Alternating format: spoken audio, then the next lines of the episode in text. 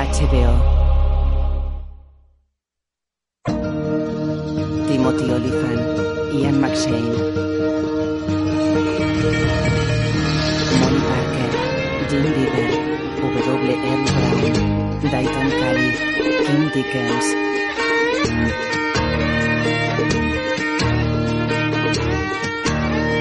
Brad Dourif, Boone, John Hawkes, Jeffrey Jones, Paula Malcolmson, Leon Rippey, William Sanderson, Robin Weigert, Son Bridges, Titus Welliver, Brent Sexton, Brisena Wall y Powers Booth.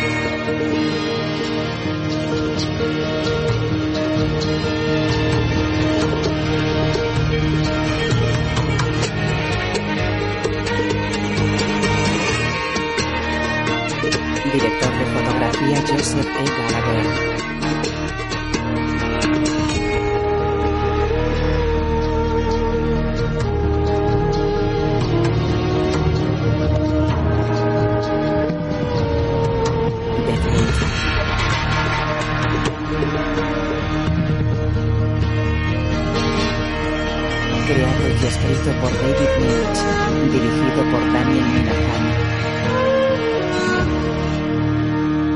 Monstruo de dos cabezas. Con baña a una chica. ¡Sala de máquinas! ¡Aquí el capitán! ¡Más carbón para la caldera! ¡Todo estribor! Habla un pecho. ¡Hola! ¡Cocina! ¡Traed champán al coño de mando inmediatamente! Entras ahí. Oh, oh, señor T, eh, eh, estaba divirtiéndome, haciendo tonterías. Estoy pensando que, como Swearingen ha decidido que será representado por un subordinado, y eso me parece una buena maniobra, yo haré igual. Necesito un hombre que tenga disciplina y que controle sus apetitos. Con señala a la chica. Es que verá, señor. eh, Ayer conseguí follarme a una mujer. Tras un largo periodo de abstinencia, y eso parece haberme sumido sin querer en un puto es- espasmo de ansia sexual. Aunque espero que sea breve. Bueno, me parece que designaré a otro para este trabajo. Prudente, señor. Hasta que se me pase esta puta marea. Saya siente y le golpea cariñosamente en el hombro. Se dirige a la puerta. Al pecho de la chica. ¡Hemos esquivado el iceberg! ¡Nos hemos librado de una catástrofe! El señor Tolliver y el señor Schwaringen no se llevan demasiado bien. No lo sé, señor. Habitación de Hearst. Su respuesta no me resulta muy veraz. ¿Qué quiere decir, señor Hearst? Que no esté informado de las rencillas habidas entre Tolliver y Schwaringen es una mentira. Sí, supongo. Mejor. Turner mira a Silas. ¿Preferiría que le dijera que le seré leal a usted, señor Hearst, en vez de serlo al señor Swaringen? Eso también sonaría mentira y le parecería que miento. Entonces tendré que camelármelo. Supongo. Pero naturalmente ese proceso no será muy rápido. Claro que no. Bien, Adams. ¿Le ha dado órdenes? A mí no me da órdenes ni Dios, señor Hearst. Se miran. Capitán Turner. El guardaespaldas se acerca a Adams. Dígale a su amigo que sé que me tiene miedo.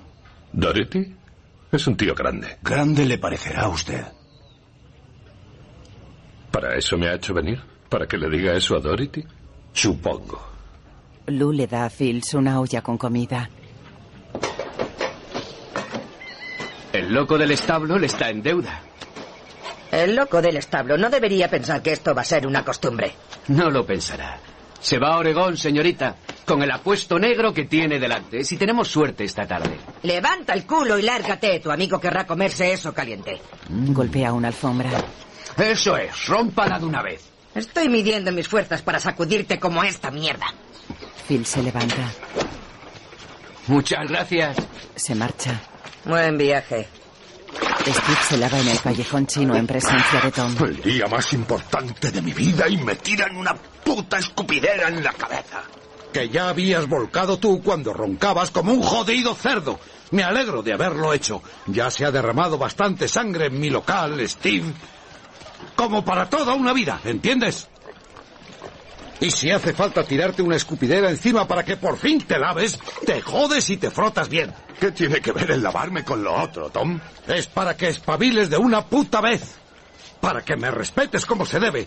Para que estés presentable y para que no me traigas más vergüenza a mi local. ¿Entiendes, cabrón? Le lanza una toalla. Varios orientales miran a Steve. Cuando tenga la caballeriza capullos de ojos rasgados, a ver si os atrevéis a mirarme de esa forma. Y ahora todos a tomar por culo. Tom le da otra toalla. Toma. Harry, ¿cuánto falta? Mira su reloj. Una hora y diecisiete para las diez. 77 minutos y mi puta vida cambiará para siempre. Así al menos llegará pronto. Steve se viste y bebe un vaso de whisky. En el banco. Le ha hecho a este pueblo un gran servicio, señora Ellsworth. Qué amable es. Merrick escribe.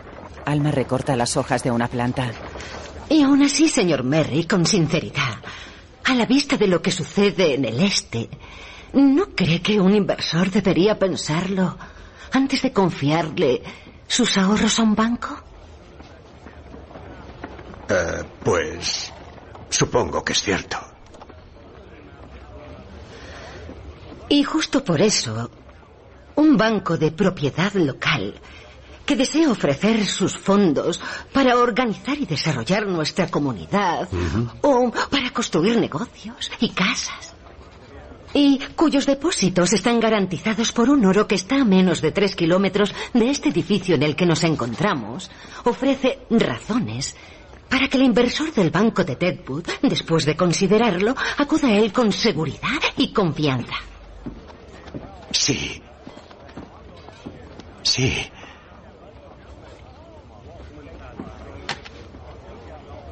¿Tiene alguna pregunta para mí?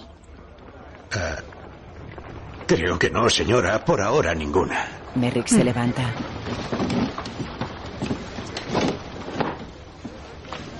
Levanta las manos. Trixie lo observa desde la caja. Alma se despide moviendo los dedos. El periodista sale. Trixie mira a Alma que se acomoda en su sillón con una sonrisa permanente. La señora Ellsworth se encuentra con la mirada de Trixie. Al está con sus hombres en una mesa del Yem. Esa es otra razón más para demostrarle al capitán Caraculo el miedo que le tengo. ¿Eso no fue hablando a solas con Turner? Hearst estaba delante cuando lo dijo y cuando le pregunté a Hearst si quería que se lo dijera, Hearst me dijo, supongo. Supongo no es una palabra de Hearst. Ya lo había dicho antes, creo que se burlaba de mí.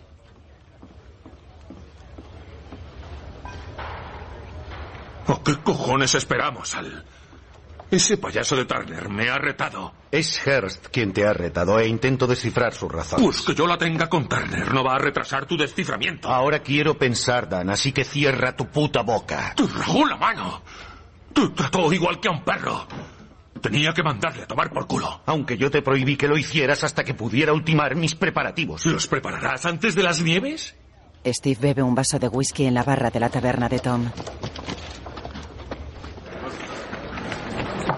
En la puerta, Fields observa a Bullock que mira su reloj en la calle. Harry está en la puerta de la ferretería. Hostetler está sentado junto al mostrador. Bullock saca la pistola y apunta hacia el cielo.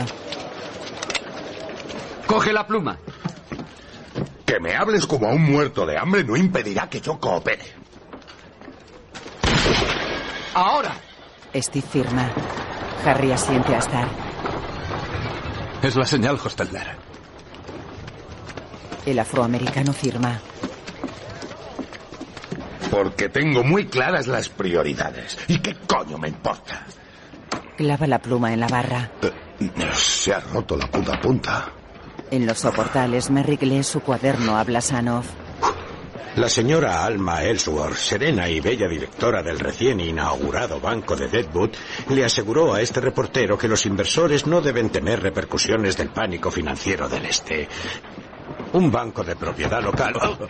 Cuidado, cuidado. Eh, que concede créditos para negocios y construir casas y respaldado por los activos subterráneos de una de las minas más importantes del territorio de Dakota, debería convencer a los...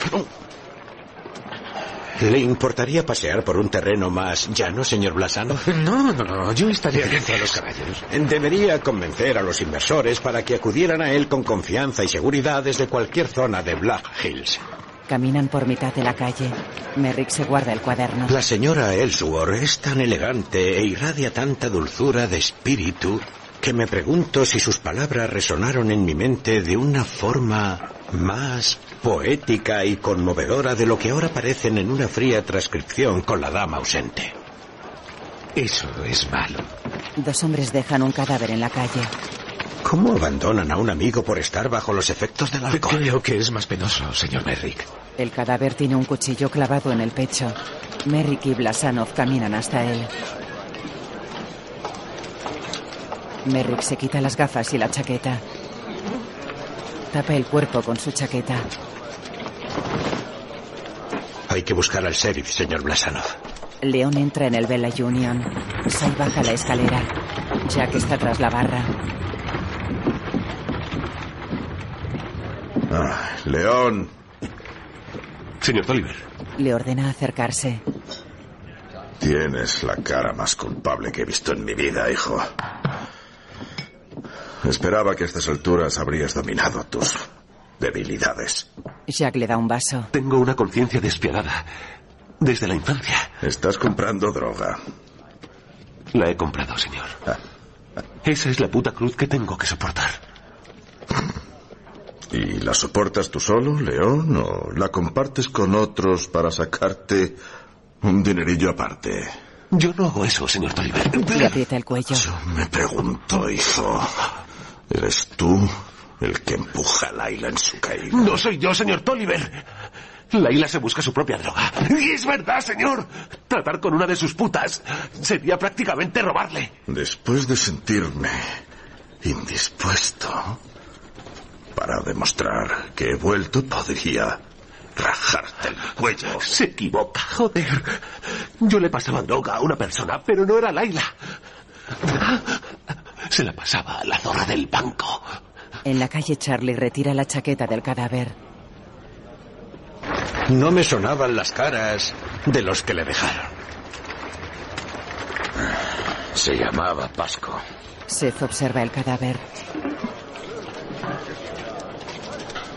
¿Y Pasco tenía algún amigo aquí? Los lugareños se marchan.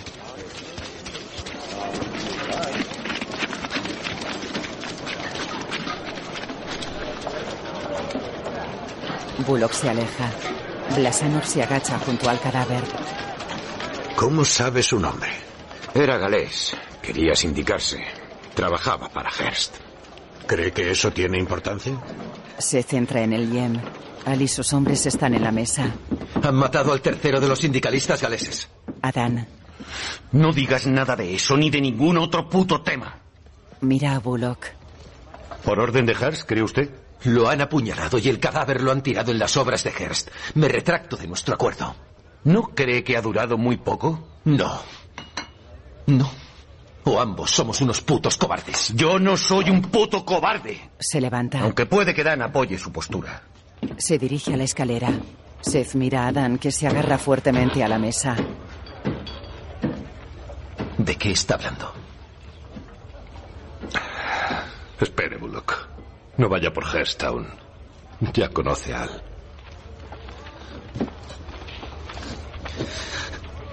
Tengo otro tema. Muy breve. Atiéndalo. Eso, atiéndalo, Bullock. Al entra en el despacho. Seth se dirige a la puerta. Al echa whisky en una taza en su despacho. Bebe.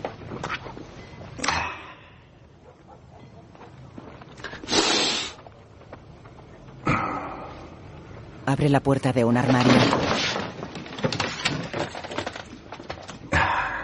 Mira la caja.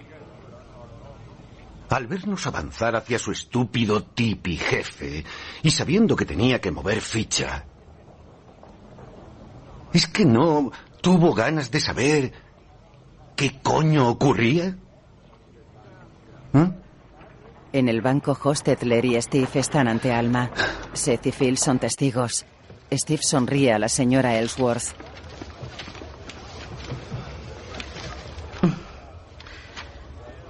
La devolución del crédito que le concedemos, señor Phillips, con cuyo importe compra el establo del señor Hostedler, queda asegurada por esta escritura de propiedad que se quedará de garantía en el banco hasta que la deuda quede totalmente liquidada. Entendido. Y estoy de acuerdo. Y no pierda ni un segundo de sueño preocupándose porque pagaré puntualmente. Ella asiente. Mira a Hostetler. ¿Desea el pago en billetes o en oro, señor Hostedler? Oro, por favor. Alma se levanta. Trixie se dirige a la caja fuerte. Seth mira a la dueña del banco. Trixie le da una bolsa. Gracias, Trixie. Deja la bolsa en la mesa y la desliza hasta Hostetler. Steve sigue el movimiento con la mirada. Bullock mira a Alma sonriendo. Supongo que conociéndoles, darse la mano en señal del cierre de la operación no será necesario. Entonces, señora, no lo haremos. Se levanta. Alma mira a Steve. Steve mira a Hostetler. El afroamericano mira hacia el suelo. Steve se separa de él poco a poco sin mirarlo. Se cruza con la mirada de Bullock y se vuelve a Hostetler. Y si pretendes quedar como un hombre antes de salir hacia Oregón, devuélveme esa pizarra que me hiciste firmar. Mira al resto de los presentes y se acerca a la puerta lentamente.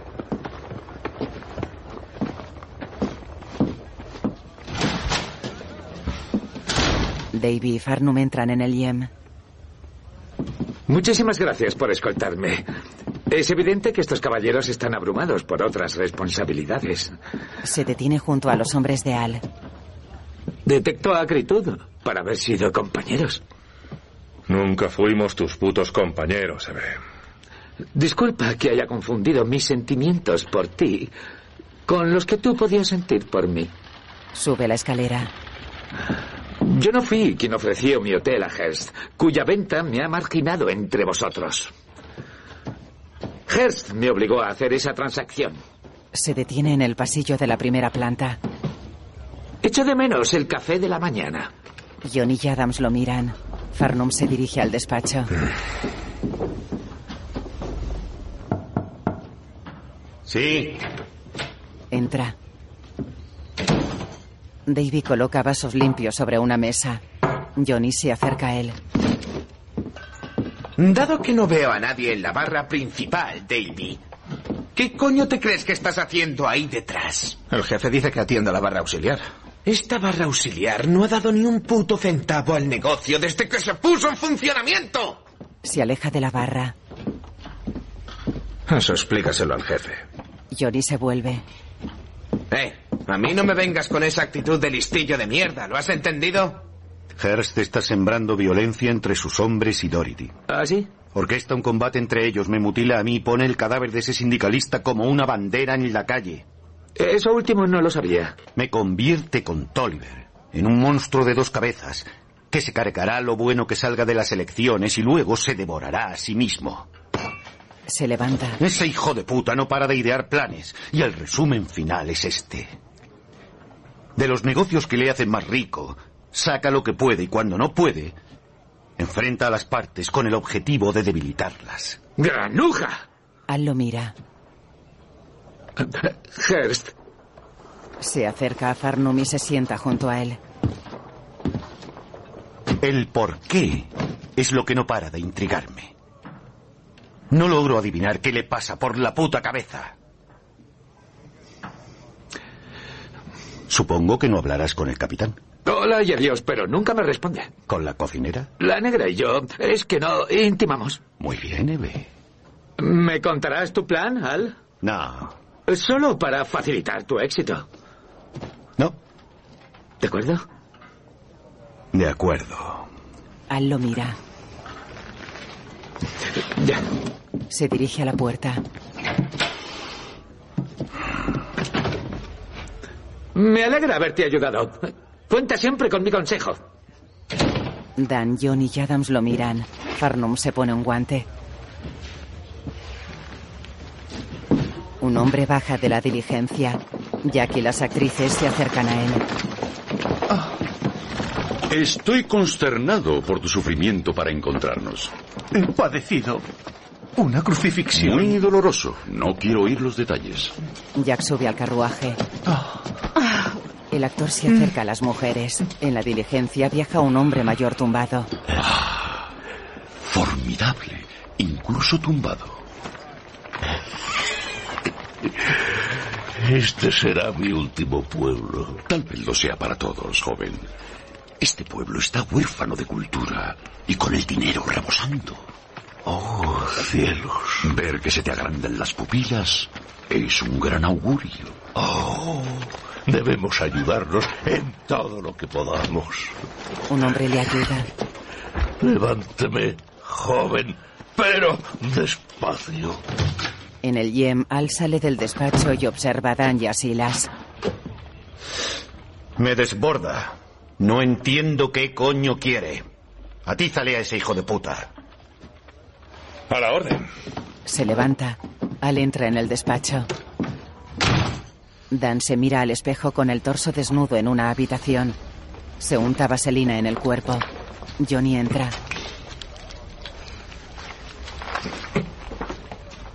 ¿Qué quieres llevar encima, Dan? Nada, que esos puedan pillarme. Sí, se pone feo. ¿No vas a llevar tu cuchillo? Claro, pero que esté bien visible y que pueda tirarlo antes de empezar. Si es que él tira el suyo. Si ves la cosa mal, Dan, tú tírate al suelo. Lo mira. ¿Qué coño dices? Tírate al suelo si todo va mal. Y yo le volaré los putos esos. Si lo haces, será la última cosa que hagas en esta puta tierra. Que vaya mal no significa el fin del mundo, Johnny. Ni de coña. He salido de muchas peleas que parecía que iban mal. De acuerdo. Se pone una camisa. Se unta vaselina en el pelo. En eso te lleva ventaja, ¿verdad? Con esa mierda de pelo corto. Turner hace ejercicio en la habitación de Hearst. Y no se anda por las ramas. Ven a meterme miedo en la calle. Star City, capitán. ¿Cómo se llamaba aquel hombre? Leonard. Una gran pelea. Yo no la recuerdo tan buena. Fue una lección para todos los hombres que miraban. Y aunque no fue una gran pelea, no acabó enseguida. A eso es a lo que me refiero. ¿Entendido, capitán? Lo he entendido. Pega puñetazos al aire.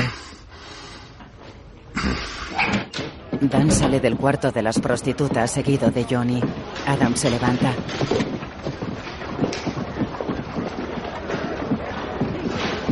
Dan lo mira. Silas asiente.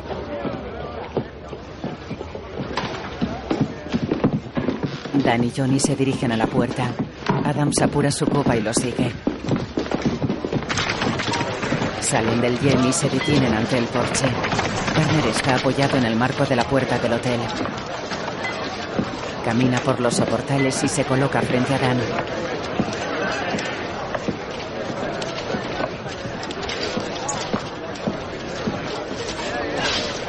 Dan se quita la cartuchera y coge el cuchillo. Turner se quita la suya. Sueltan las armas y dejan pasar una carreta. corren y se encuentran en mitad de la calle. Pelean agarrados. Turner derriba a Dan y le golpea.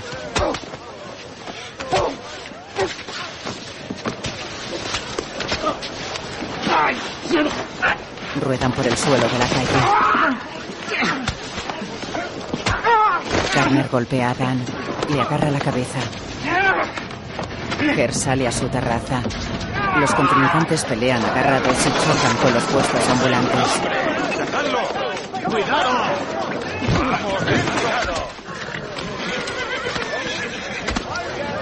Al sale al balcón. Los luchadores pelean en el suelo. Dan está encima de Turner y le golpea varias veces.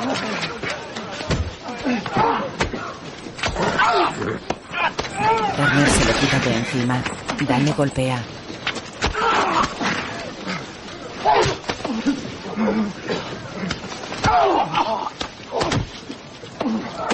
Se agarran arrodillados en el suelo.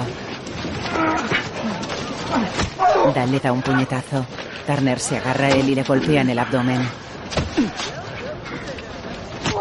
Turner le da un cabezazo en la nariz y le muerde.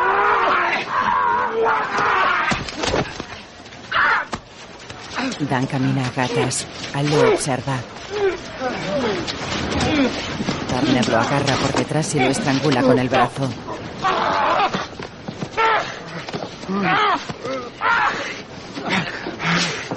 Dan empuja hacia atrás y chocan con un puesto ambulante.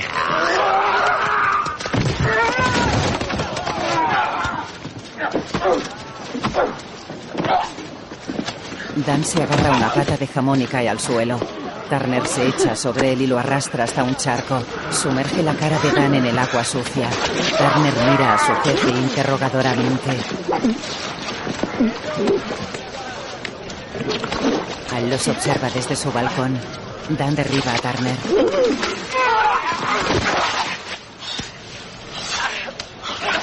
Dan camina a gatas. Escupe agua sucia. Turner le agarra una pierna. Dan se suelta. Coloca a Dan boca arriba y le choca la cabeza contra una piedra.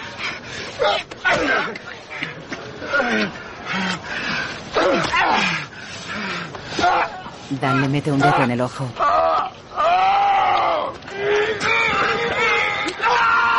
Le saca el ojo de la órbita.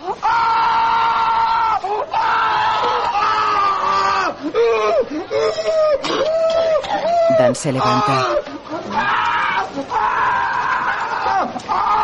Coge un tronco y le golpea en la espalda.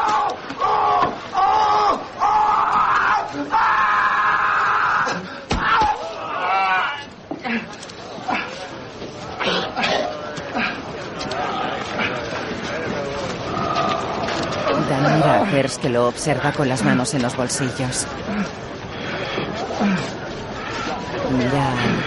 Que asiente. Dan golpea a Turner en la cabeza. Cae al suelo junto a él.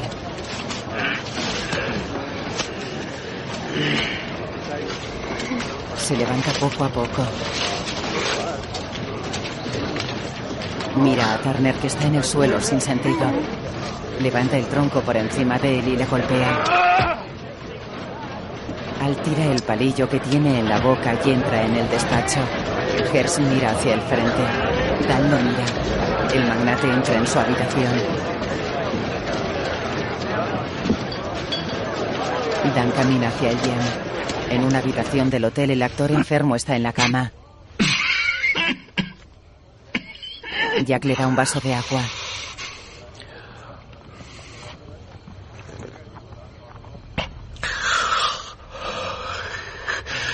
Gracias, Jack. Soy tu amigo, Chesterton.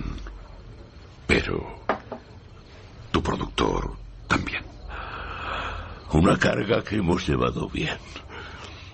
Cargar con la enfermedad de un actor, cuando la recuperación es posible, es una indulgencia que a veces se puede justificar.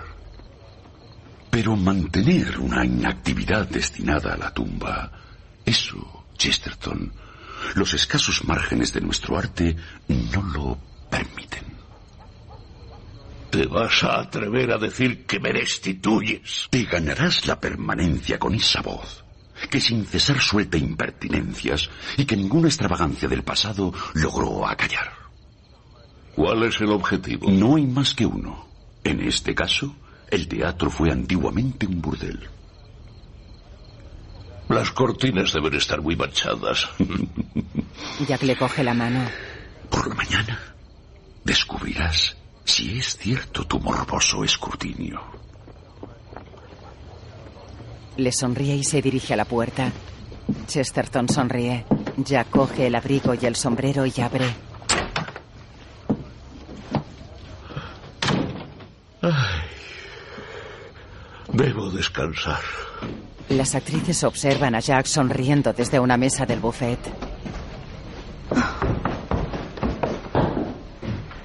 Langry saluda a Farnum y a Richardson y se dirige a la mesa. ¿Belegar? Las mujeres niegan. Comencemos. Belegar baja la escalera. Vestuario, Condesa, ¿se encarga usted? Sí. Ah, atrezo y decorado. ¿Claudia? Solo si tú me ayudas. Lo siento muchísimo, de verdad. ¿Alguien se ha pedido vestuario? Van a actuar ahora. Calla. Belegar se acerca a la mesa. Jack se sienta. Relaciones cívicas. Me nombro a mí mismo, si no hay objeción. Claudia siente. Vamos a continuar como si todos estuviéramos bien cuando uno de nosotros no lo está. ¿Y qué comité, Belegar, quieres que formemos para afrontar la enfermedad mortal del viejo? No es un comité. Los comités es lo que ahora nos ocupa. Esto no es una tarea normal. El reparto de tareas es lo que hacíamos mientras tú llegas tarde y en estado ebrio por las putas y habituales razones, a pesar de tu arrepentimiento personal de siempre. Aunque no creo que consigas cambiar. Relaciones cívicas para mí e incluiremos un subcomité para la renovación de todo el burdel. La supervisión de las obras será para la contesa. Hecho. Gracias. Subcomité de Relaciones para la Construcción, Claudia. Oh. La condesa te ayudará. Contrataréis obreros. Oh. Una verdad para no olvidar. Ganaremos más devotos para el teatro contratando a 20 obreros a dos dólares cabeza que a dos de ellos a 20. Claudia aplaude. ¿Cuánto hay que trabajar? Doc entra en el yem. ¿Puedo pasar a verle? Déjeme ver. Adam se llena un vaso. Dile que no pienso esperar más. Se dirige a Silas. Que no se le haya clavado ningún hueso en algún órgano. Eso es lo que quiero descartar. Johnny entra en el cuarto. El doctor ha vuelto. No necesito al puto doctor. Venga, hombre, deja que te vea. Ha vuelto solo por ti. Ya me has oído, joder. Si quiere ver algunas tripas, dile que abra al que he matado. Dan está sentado desnudo. ¿Una botella? ¿Una chica? Están todas locas por atenderte. Que te den por culo, Johnny. Vale. Se dirige a la puerta.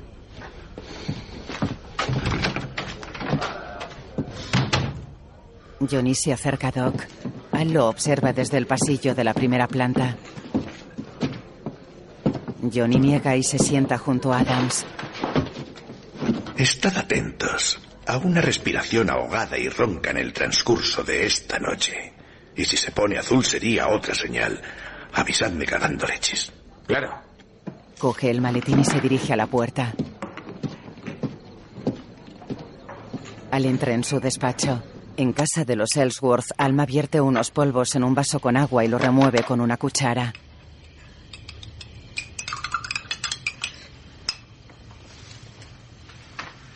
Bebe el contenido.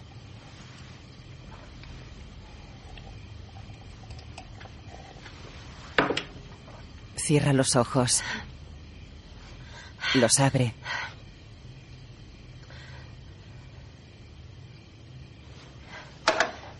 Guarda los objetos en un cajón del tocador.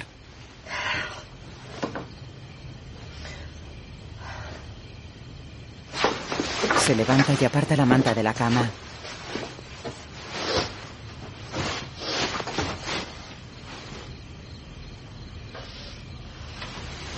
Mueve el tocador y mira hacia la cama.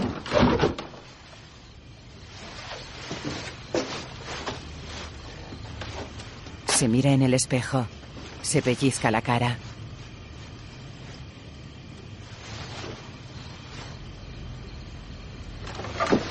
Sale de la habitación.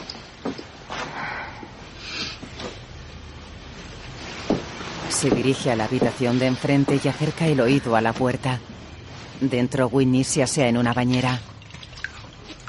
¿Tiene toallas grandes? Eh, eh, eh, enormes, gracias.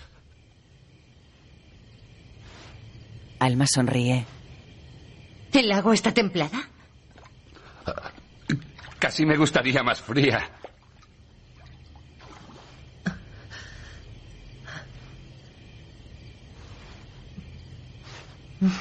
Alma apoya la frente en la puerta. ¿Puedo ayudarle con la espalda? ¿Qué? A frotarle la espalda. Él se levanta y se cubre con una toalla. Me he salido. Ya. Muchas gracias. Sol golpea la pared que está detrás de su cama.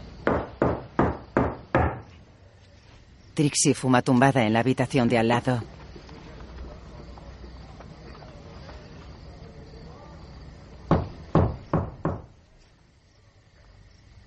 ¿No se te ocurre pensar, después de golpear varias veces en la puta pared, que o no estoy, cosa que te convertiría en un estúpido, o que sí estoy, pero que no quiero verte, y eso te convertiría en un pesado? Sol asiente. Seguro que ahora estás sintiendo como un puto niñato de mierda. Deja la caja de tabaco y se dirige al pasadizo secreto. Desliza un mueble. Él se recoloca en la cama. Entra en la habitación de Sol. ¿Qué? Hola. Ve al banco a trabajar. Hoy ya lo he hecho. Se sienta en la Ni cama. un sencillo hola al abrir. Y ni una puta mirada de agradecimiento al terminar. Si me he pasado el día en la tienda, Trixie. Te cambio el puesto. El banco es un sitio más apropiado para judíos y para los que se engañan a sí mismos. ¿Los inversores? Para la fundadora y presidenta, que es la directora y además la engreída mayor y que camina hacia el abismo sin darse ni puta cuenta. No, no lo entiendo. Lógico. Eres un ingenuo desesperante. Te quedas aquí esperando a que yo salga de un mueble y todavía te crees que el mundo es normal. ¿Quieres que follemos o no? Por favor. Winnie sale de su habitación. Alma está de pie en el umbral de su puerta. Tiene el pelo como un puerco espín. No me he peinado. Ella se acerca a él y le peina con las manos.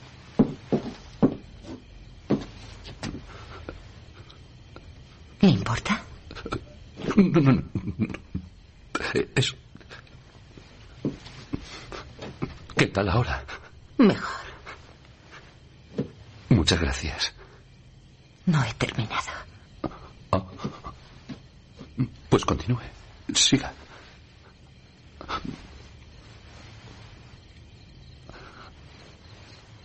¿Estoy presentable? Mucho. Es joven para que le falle la vista.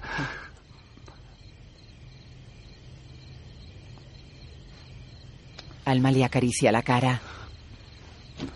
Pincha también como un puercoespín. Mm.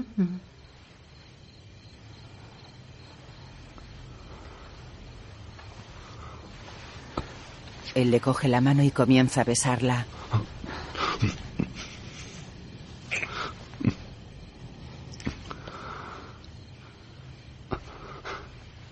No sería muy digno de un hombre sufrir un desmayo. Ella le coge la cara con las dos manos. No te desmayes.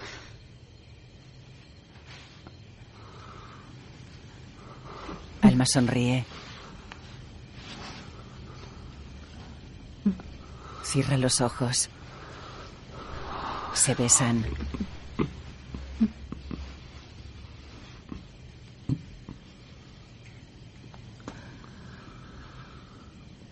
Él se separa. Ella mantiene los ojos cerrados. Los abre.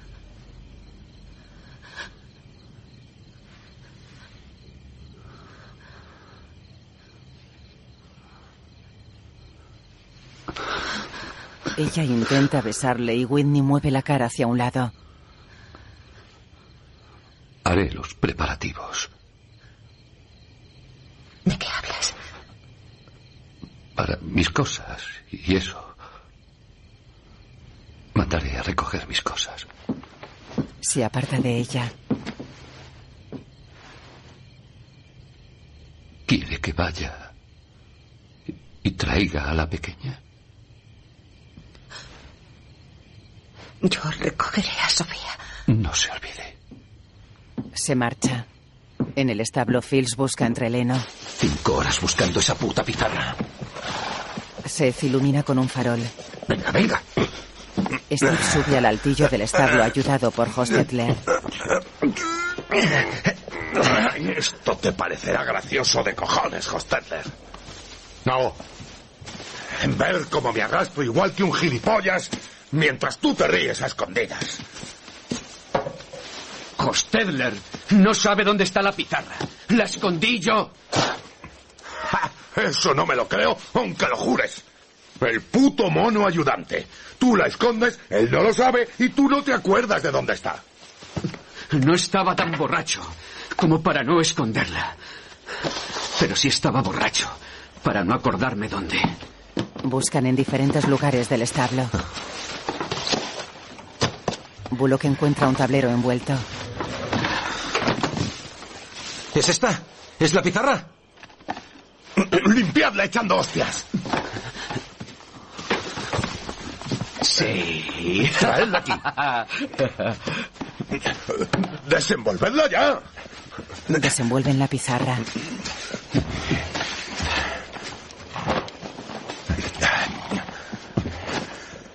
La pizarra está borrada.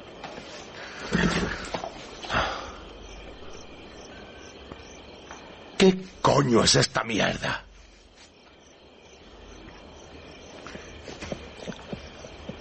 Dele la pizarra. ¿Crees que soy un puto imbécil? Sí, ¿crees que soy imbécil? ¿Y que me tragaré tus mentiras? No me llames mentiroso. Te llamo eso y algo peor. Me das esta mierda y luego te largas con la pizarra, ¿no es cierto? Esta es la pizarra envuelta en la estopa que le robé a un caballo. Yo no sabía que esta pizarra no estaba donde yo la dejé hasta que tuve que buscarla ayer a última hora. Y entonces fue cuando él me dijo que la había escondido. Lo hice para que no cometieras una estupidez. Esa es la pizarra. Por Dios, ¿qué importa todo lo demás? Ahora no sé si es la auténtica pizarra, ya no hay nada escrito.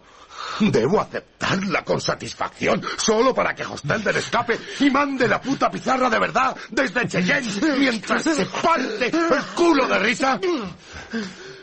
Y usted, Bullock, abrirá el paquete y me humillará.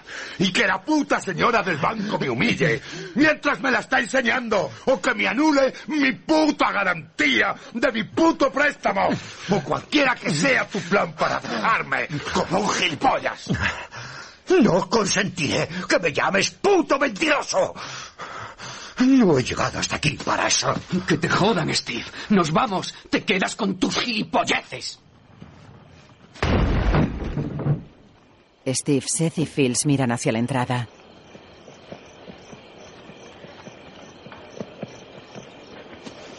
Bullock se dirige a la puerta. Encuentra a Hostetler muerto sobre una silla con una escopeta en la mano. Al está en la puerta del balcón. Sí, Entra Johnny. me gustaría que fuera a ver a Dan, jefe. No está herido, sino algo deprimido. Johnny, hay mierdas que es mejor pisar solo. Dan ha matado antes igual que usted. Pero no se había quedado solo después. Una pelea limpia, algo que los dos procuramos evitar, es distinta. Ves que la luz abandona su mirada. Solo queda la muerte y tú. Por eso quiere estar solo. Sabe dónde encontrarme. Johnny da media vuelta. Siéntate. Si es que quieres. Johnny cierra la puerta. Se sienta ante el escritorio. Al mira hacia el suelo.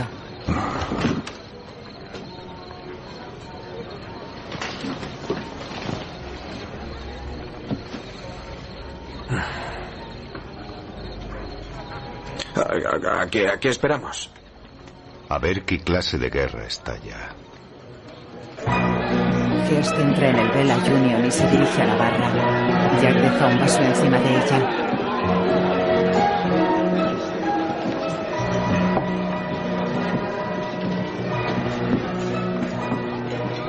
Whisky, por favor. Pone un vaso sobre la barra. Deje la botella. Le llena el vaso. Acabo de ver el cadáver de un amigo. Sí, señor. Hearst hace girar el vaso sobre la barra.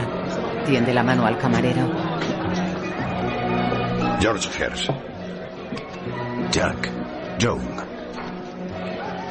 Jack Young. Sí, señor. ¿Cómo estás, Jack? Bien, ¿y usted? Se centra en el hotel. ¿Sheriff? Está arriba. ¿Quién? Está el cabrón de Hearst arriba. No puedo decírselo. No, no puedo decírselo. No puedo delatar el paradero de mi dueño y huésped. Lo escribe en un papel. Bullock sale del hotel. Farnum se seca el sudor. En el Bella Union, Sai se acerca a Hearst. Señor Hearst, lamento no haber salido a atenderle antes. El servicio es demasiado estúpido como para despertarme. Tranquilo. Ve a atender por ahí, Jack. Al menos haz algo útil. Echa whisky en un vaso. Un día jodido. Bebe. ¿Qué es lo que sabe? Me han dicho que en la calle hubo una pelea. ¿Sabe que mi hombre ha muerto? ¿Ese es el resultado? Mi hombre ha muerto. Sí. Lo siento. Eso pasa. Así es la vida. Pero no deja de ser triste cuando es un amigo. Bullock entra en el Bella Union. El sheriff se acerca. Hearst lo mira. Seth se dirige a la barra. Whisky. El sheriff me ha puesto sobre aviso de que estará vigilante ante mis posibles transgresiones. Parece que está borracho.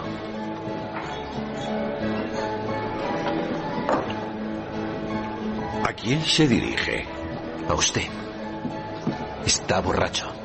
¿Seguro? Y si le digo que le den por culo, sheriff, ¿usted lo achacará a la borrachera o a mi alta estima por sus posaderas?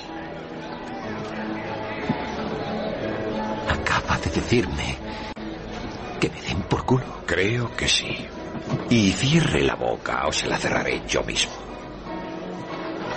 Queda detenido. Que le jodan. Y cállese o le callaré yo para siempre. Seth le apunta a la cara con la pistola. Sai se toca la nariz.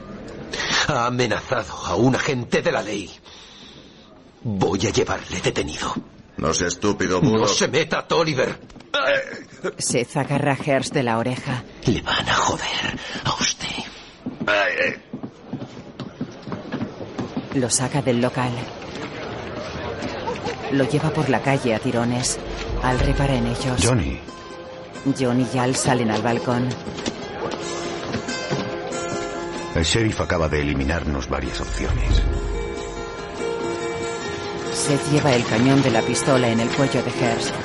Merrick repara en ellos. Mira hacia el balcón de Al.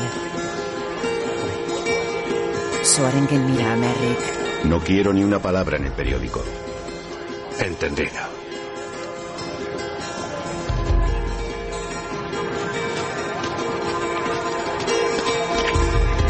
La imagen funde a negro. Jaybird pulling the turning plow, Sparrow pulling the horror. You gonna pull it today, big boy, and I'm gonna pull it tomorrow. I'm going home, son. I'm Música going de home. Raymond Hale y I'm Johnny going home, son. I'm going home. Go on, old nigga with the black boots on. I sure do wish to slavery. I take this trace chain here and run you stone crazy. I'm going home, big boy. I'm going home. Yeah, like that, right, boy. I'm going home, son. I'm going home. Grandma had old bulldog. You swore he's double jointed. She sent that dog to the blacksmith shop and had his nose pointed. I'm going home, big boy. I'm going home. I'm going home, boy. I'm going home. Girl, bring me my shotgun. Rifle ain't got no trigger. We going down to party night. Might meet another nigga. I'm going home, big boy. I'm going home. I'm going home, son. I'm going home. I'm going home, son.